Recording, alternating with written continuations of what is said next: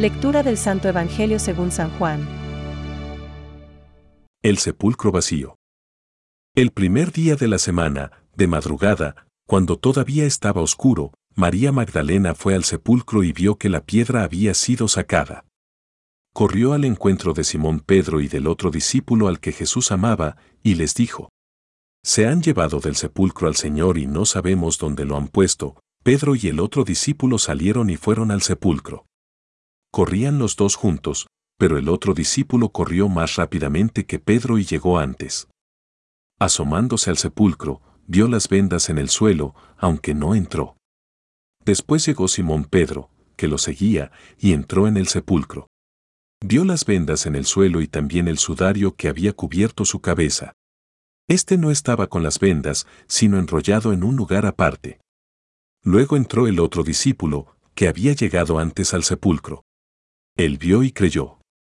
Todavía no habían comprendido que, según la escritura, él debía resucitar de entre los muertos. Es palabra de Dios. Te alabamos, Señor. Reflexión. Entró también el otro discípulo, el que había llegado el primero al sepulcro. Vio y creyó. Hoy es el día que hizo el Señor, iremos cantando a lo largo de toda la Pascua. Y es que esta expresión del Salmo 117 inunda la celebración de la fe cristiana. El Padre ha resucitado a su Hijo Jesucristo, el amado, aquel en quien se complace porque ha amado hasta dar su vida por todos. Vivamos la Pascua con mucha alegría. Cristo ha resucitado. Celebrémoslo llenos de alegría y de amor. Hoy, Jesucristo ha vencido a la muerte, al pecado, a la tristeza, y nos ha abierto las puertas de la nueva vida, la auténtica vida, la que el Espíritu Santo va dándonos por pura gracia. Que nadie esté triste. Cristo es nuestra paz y nuestro camino para siempre. Él, hoy, manifiesta plenamente el hombre al mismo hombre y le descubre su altísima vocación. Concilio Vaticano II, Gaudium et Spes 22. El gran signo que hoy nos da el Evangelio es que el sepulcro de Jesús está vacío. Ya no tenemos que buscar entre los muertos a aquel que vive, porque ha resucitado. Y los discípulos, que después le verán resucitado, es decir, lo experimentarán vivo en un encuentro de fe maravilloso, captan que hay un vacío en el lugar de su sepultura. Sepulcro vacío y apariciones serán las grandes señales para la fe del creyente. El Evangelio dice que entró también el otro discípulo, el que había llegado el primero al sepulcro. Vio y creyó. Juan 20,8. Supo captar por la fe que aquel vacío y, a la vez, aquella sábana de amortajar y aquel sudario bien doblados eran pequeñas señales del paso de Dios, de la nueva vida.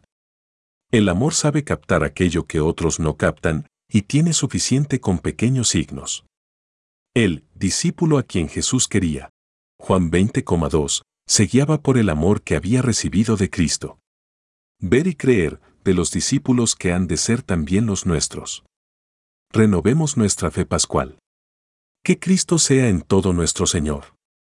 Dejemos que su vida vivifique a la nuestra y renovemos la gracia del bautismo que hemos recibido. Hagámonos apóstoles y discípulos suyos.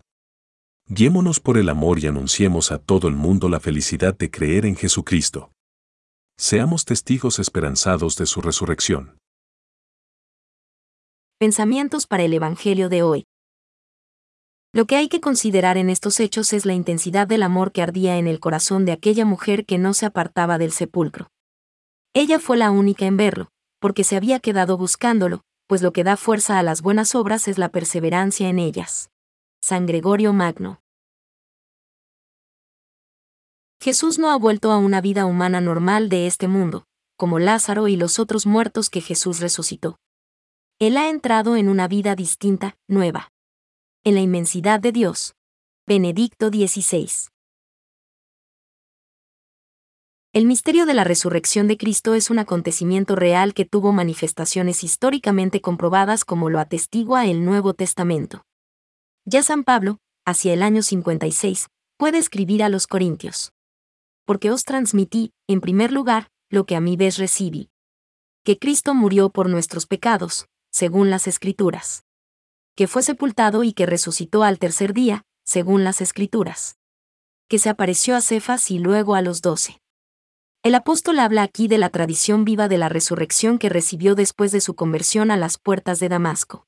Catecismo de la Iglesia Católica, número 639.